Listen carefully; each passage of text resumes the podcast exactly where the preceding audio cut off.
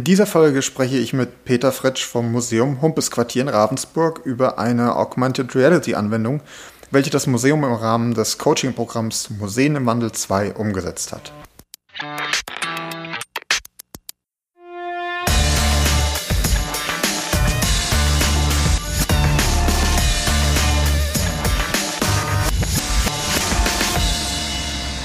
Herzlich willkommen zu einer neuen Folge Freie Wildbahn, dem Podcast der MFG Medien- und Filmgesellschaft Baden-Württemberg. Mein Name ist Matthias Stier. Ich bin in einem Museum als Projektmanager für die digitale Strategie zuständig und auch seit vielen Jahren als Podcaster unterwegs. Mit dem Coaching-Programm Museen im Wandel 2 unterstützt die MFG nichtstaatliche Museen in kleinen und mittelgroßen Städten dabei, publikumsorientierte digitale Angebote zu entwickeln und umzusetzen. Und auch in dieser Folge sprechen wir wieder darüber, ähm, wie so ein Programm genau in einem dieser Häuser umgesetzt worden ist. Und diesmal eben im Museum Humpesquartier. Und zu Gast ist Peter Fritsch. Hallo Peter. Hallo. Ja, es freut mich, dass du da bist. Und ich bin auch total gespannt zu hören, wie das war bei euch im Rahmen von Museen im Wandel 2 mit eurem Projekt. Ähm, magst du erst mal so ein bisschen vorstellen, was ist das Museum Humpesquartier? Wo seid ihr? Was macht ihr? Ja, gerne kann ich machen. Ähm, das Museum Humpesquartier ist eines der besterhaltenen spätmittelalterlichen Stadtquartiere in Süddeutschland und es besteht aus sieben Gebäuden. Fünf davon gehören zum Museum. Und ähm, in, den, in diesen ähm, Gebäuden sind in vier verschiedenen Räumen Lebenswelten dargestellt von ja, den Anfängen äh, des Gebäudes, übers Mittelalter bis in die Neuzeit. Es werden Geschichten erzählt über die Bewohner, die dieses Quartier bewohnt haben. Im Mittelpunkt steht die Handelsgesellschaft der Humpis, daher auch der Name Museum Humpis Quartier. Das ist eine ähm, bedeutende ähm, Kaufmannsfamilie. Und ähm, ja, das war es eigentlich schon so zu, zusammenfassend. Mhm. Also äh, ziemlich, ziemlich groß dann auch wahrscheinlich, oder? Ja, ist äh, schon ziemlich groß, ja. Und ähm, jetzt habt ihr aber für euch gesagt, da fehlt noch was. Wir wollen uns noch weiterentwickeln, wir wollen auch was Digitales machen. Und ihr habt euch beworben, eben auch beim Museen im Wandel 2. Was war euer Projekt? Was war eure Idee? Also zunächst mal ähm, gibt es im gesamten Museum noch keine digitale Anwendung. Und ähm, für dieses ähm, Projekt Museen im Wandel hatten wir aber von Anfang an schon eine relativ konkrete Idee, um was es gehen könnte. Und zwar haben wir eine bauliche Besonderheit im Museum, über die es eigentlich noch gar keine so richtigen Informationen gibt in der Dauerausstellung. Und diese bauliche Besonderheit, das ist der sogenannte blaue Erker. Ähm, er ist ähm, im Zuge der Museumsgründung 2004 bis 2009 intensiv untersucht worden. Wir haben darüber viele restauratorische ähm, ja, Untersuchungsergebnisse. Und ja, um es konkret zu sagen, es verbergen sich unter diesem Erker, also er ist es ist ein ähm, spätmittelalterlicher Erker, gotisch mit einem Spitzbogen und ähm, er ist eben blau angestrichen. Unter diesem Blau verbergen sich aber mehrere Farbschichten aus früheren Epochen. Und äh, ja, die AR-Anwendung, Augmented Reality-Anwendung, soll quasi diese Schichten sichtbar machen, die man beim Original ebenso nicht sieht. Das, also hattet ihr eigentlich da jetzt schon, war da schon eine Vermittlungsebene da? War das überhaupt schon zugänglich? Oder war dieses, diese Augmented Reality Idee, die ihr da hattet, war das überhaupt der erste, der erste Ansatz, um das mal sichtbar zu machen? Das ist überhaupt der erste Ansatz. Ähm, ja, gut, also im Museum das sichtbar zu machen. Es gibt bereits eine Publikation, in der ähm, dieser Erker thematisiert ist, in dem auch Ergebnisse thematisiert sind. Aber der Besucher im Museum erfährt noch nichts über diesen Erker. Das heißt, das soll er eben durch diese, durch diese ähm, AR-Anwendung. Mhm. Und äh, ihr hattet, hattet ihr schon eine sehr konkrete Idee, mit, dem ihr, mit der ihr euch dann da beworben habt beim Museum der Wandel 2? Oder ist die Idee auch dann, also beziehungsweise die, die Entwicklung der Idee dann, hat die sich nochmal sehr geändert im Laufe des Coachings? Also sehr geändert hat sie sich nicht. Äh, sie ist präziser geworden, sie ist konkreter geworden. Ähm, die Idee am Anfang war einfach, ähm, mal ganz schwammig gesagt, eben irgendwie diese verborgenen Sachen äh, zu zeigen, in welcher Form, ähm, was genau, also eine Auswahl aus diesen, von diesen ganzen Informationen, das waren tatsächlich Sachen, die während der ähm, Laufzeit, also bisherigen Laufzeit des ähm, Projekts Museen im Wandel ähm, ähm, herausgearbeitet worden sind. Mhm. Das heißt, also du hast gesagt, es ist eine Augmented Reality Anwendung. Wie muss ich mir das jetzt vorstellen? Was ist das, was ist, wenn wir mal konkret, was ist das Ergebnis? Wie läuft das ab, wenn der Besucher zu euch jetzt ins Museum kommt äh, und diese Farbschichten da entdecken kann?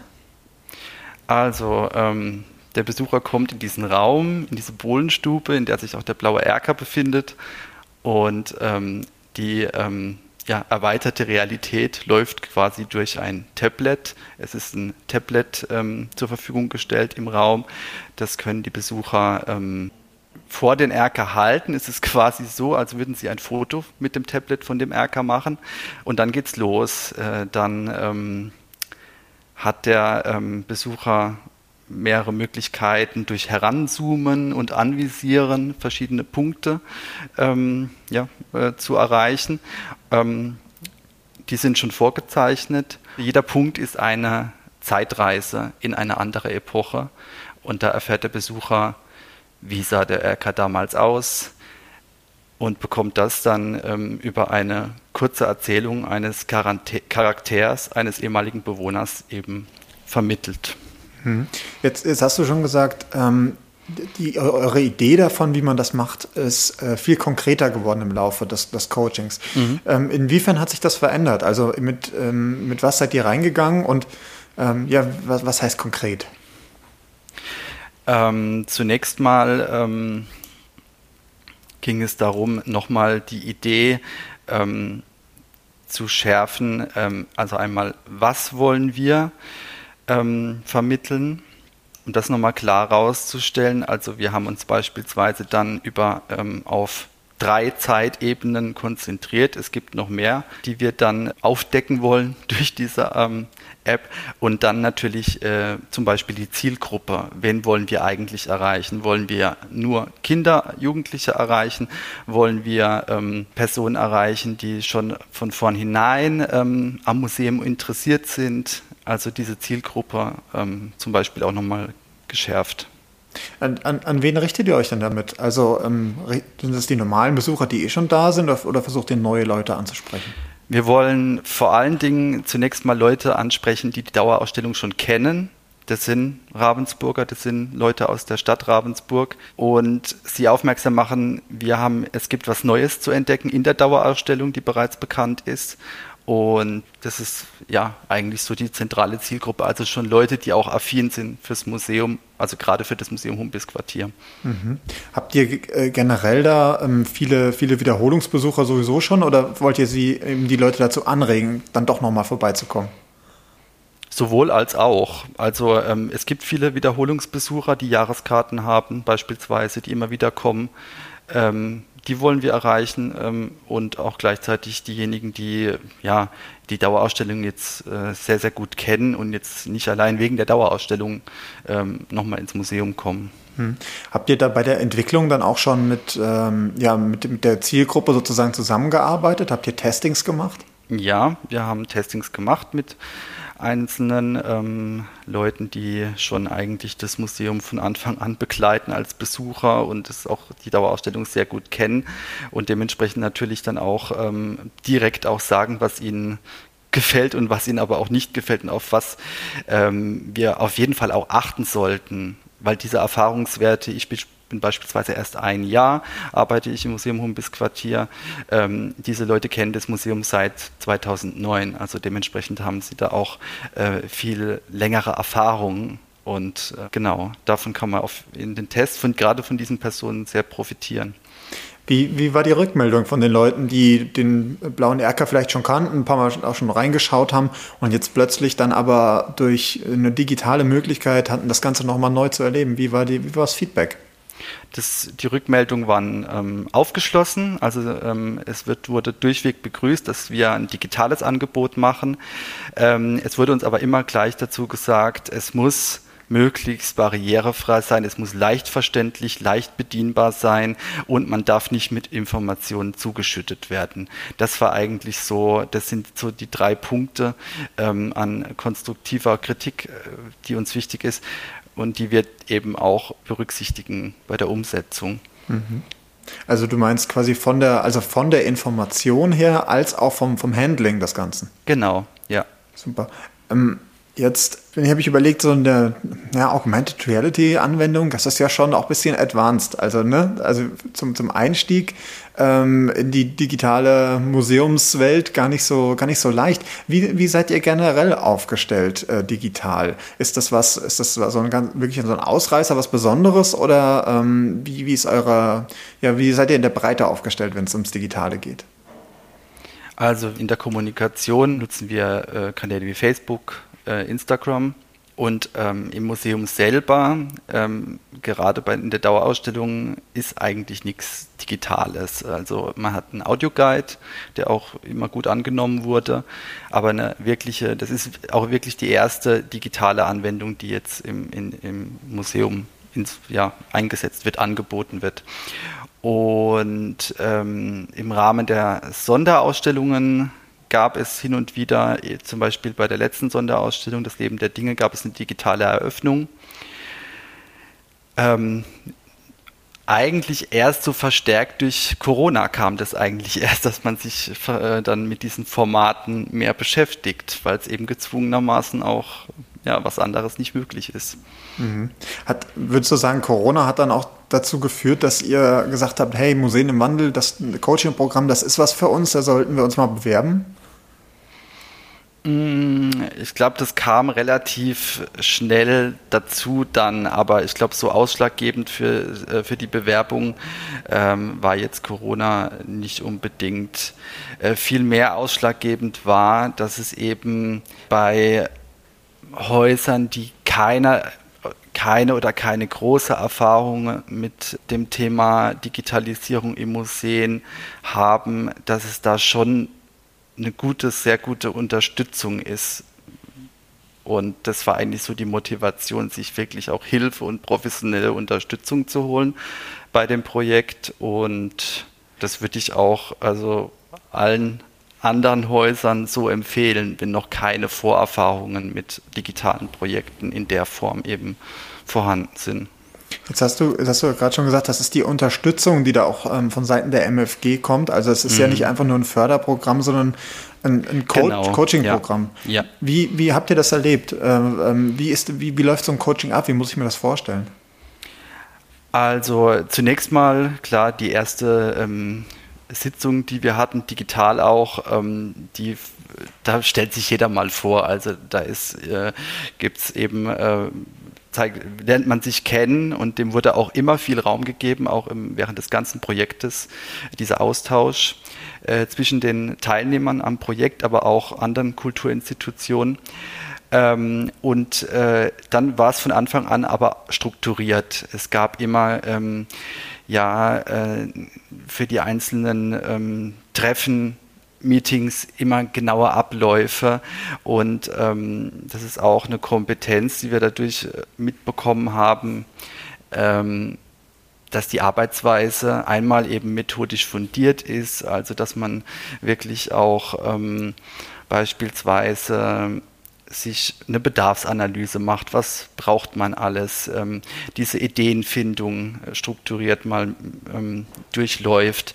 Ähm, die Interviews vorbereitet, die man dann später in den Tests mit den Nutzerinnen ähm, durchführt.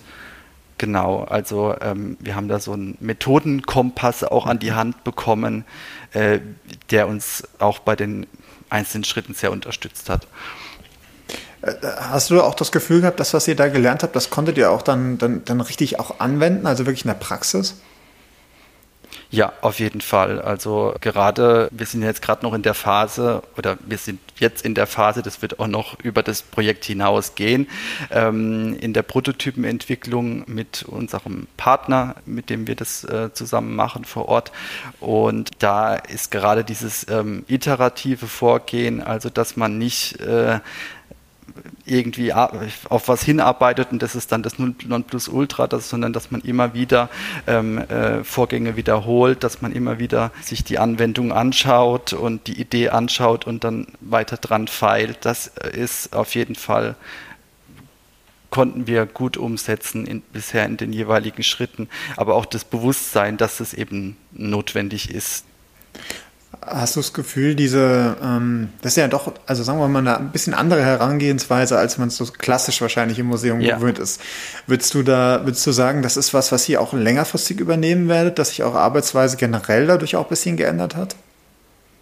Würde ich schon sagen, dass sich die Arbeitsweise ähm, geändert hat. Ich will nicht sagen, dass wir nicht vorher auch irgendwie iterativ gearbeitet haben, aber eben äh, nicht so bewusst und nicht so strukturiert. Okay, das heißt tatsächlich, das sind eben Sachen, die nicht nur, nicht nur im Digitalen funktionieren. Oder, oder meinst du, das ist was Spezielles, was man eigentlich vor allem bei den digitalen Projekten benutzt? Ähm, würde ich nicht sagen. Es ist was, was auch im weitesten Sinne, ähm, also nicht nur digitale Projekte betrifft, sondern auch generell Projekte, Ausstellungsprojekte beispielsweise, mhm. die nicht, die, die zwar digitale Komponenten dann haben, aber nicht unbedingt rein, ähm, eben, wo es auch viel Analoges gibt. Jetzt, jetzt hast du ja gemeint, also ich meine, ihr habt das jetzt gemacht, vor allem im Rahmen eures, eures speziellen Projektes eben. Wie hat, also oder beziehungsweise wie habt ihr das, was ihr da gelernt habt, auch in den Rest des Hauses getragen? Ähm, dass die auch, dass das, der Rest quasi auch davon profitiert. Im Sinne von, wart ihr, wart ihr, also ihr wart ja nicht alle wahrscheinlich eingebunden in diesem Coaching-Programm mhm. oder wie muss ich mir Ja, das? doch, eigentlich schon. Also wir sind ein kleines Team, wir sind eigentlich zu dritt und ähm, eigentlich waren wir alle drei. Ich war jetzt der Hauptansprechpartner, auch ähm, im, in der Kommunikation mit der MFG. Aber ähm, ja, eigentlich war das ganze Team ähm, in das Projekt oder ist immer noch im Projekt auch involviert. Ja. Mhm. Oder arbeitet mit. Ja. ja. Das heißt aber auch wirklich, alle konnten quasi auch davon profitieren, von dem, was ihr da macht.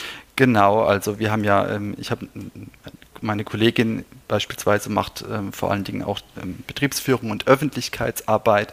Und beispielsweise da äh, gab es jetzt vor kurzem auch ähm, nochmal ein Angebot für eine Beratung, eine Kommunikationsstrategie auszuarbeiten rund um diese AR-Anwendung, erstmal, wie wir es öffentlich kommunizieren.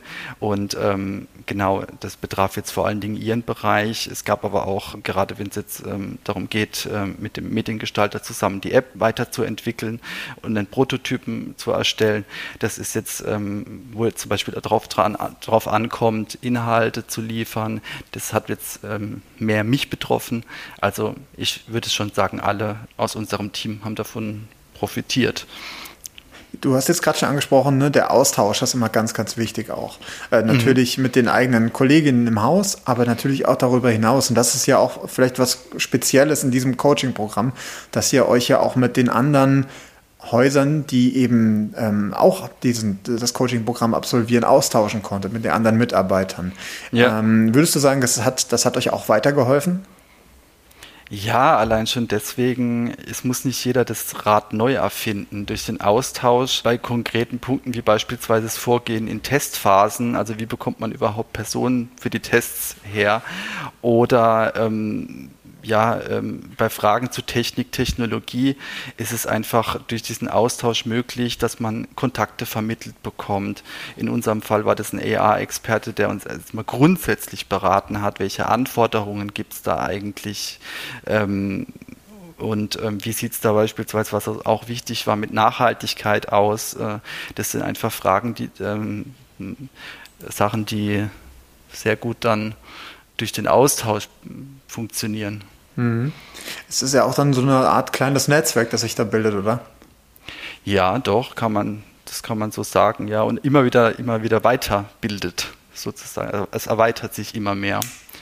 Weil ja auch dann die, ja, äh, man, man, kommt, man kommt selber weiter mit dem Projekt und dann stößt man immer wieder auf neue Punkte, mit, über die man sich austauschen muss. Und das ist eben die Grundlage hat das ähm, äh, MFG-Projekt beziehungsweise das Projekt Museen im Wandel 2 dafür gelegt. Mhm. Ja. Das heißt, würdest du jetzt, wenn jetzt andere Häuser überlegen, hm, da gibt es vielleicht einen Nachfolger von Museen im Wandel, Würdest du empfehlen, hey, bewerbt euch da? Oder, oder würdest du sagen, ach, da gibt es auch andere schöne Förderprogramme? Also ich finde, ich würde es auf jeden Fall raten, weil eben ist es nicht ein reines, wie du schon gesagt hast, es ist kein reines Förderprogramm, sondern es ist wirklich auch ein Coaching-Programm. Also man wird wirklich äh, begleitet. Ähm, es äh, gibt immer die Möglichkeit, dann auch ähm, außerhalb der Agenda dann nochmal eine Beratung zu machen, wenn dann spontan auch oder ähm, ja, spontaner irgendwelche Probleme beispielsweise auch auftauchen. Das ist viel agiler so äh, gehalten ähm, und gerade Häuser, Museen, die keine großen Erfahrungen vorher hatten, wie wir ja auch, oder ähm, auch ganz kleine Teams haben, die das alleine auch gar nicht stemmen können, weil es ist ja auch noch so die normale Museumsarbeit, sage ich jetzt mal in Anführungszeichen, Anführungszeichen da. Es sind noch andere Projekte da. Wir hatten das auch ähm, parallel mehrere Projekte, auch neben dem ähm, Museen im Wandeln Projekt. Und da ist es einfach gut, wenn da noch so eine Beratung ähm, auch ein Coaching dabei ist. Mhm.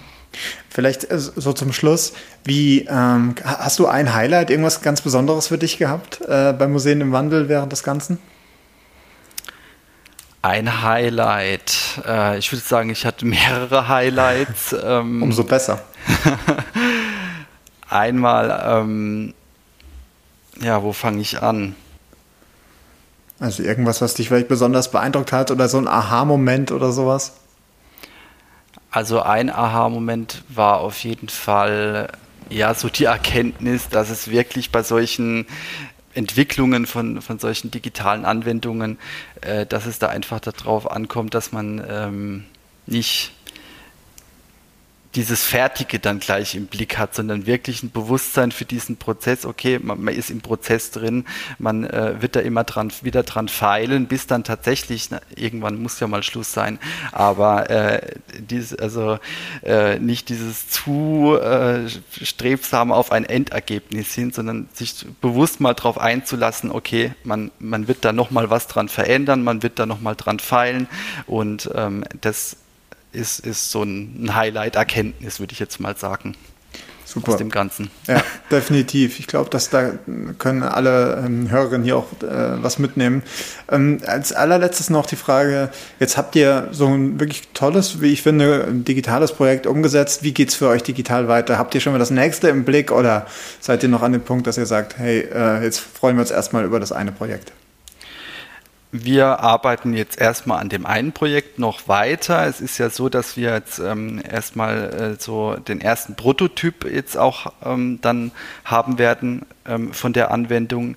Und das heißt ganz konkret, es kommen noch mehrere Testphasen auf uns zu. Der Prototyp wird weiterentwickelt, ähm, bis dann die Anwendung so auch steht.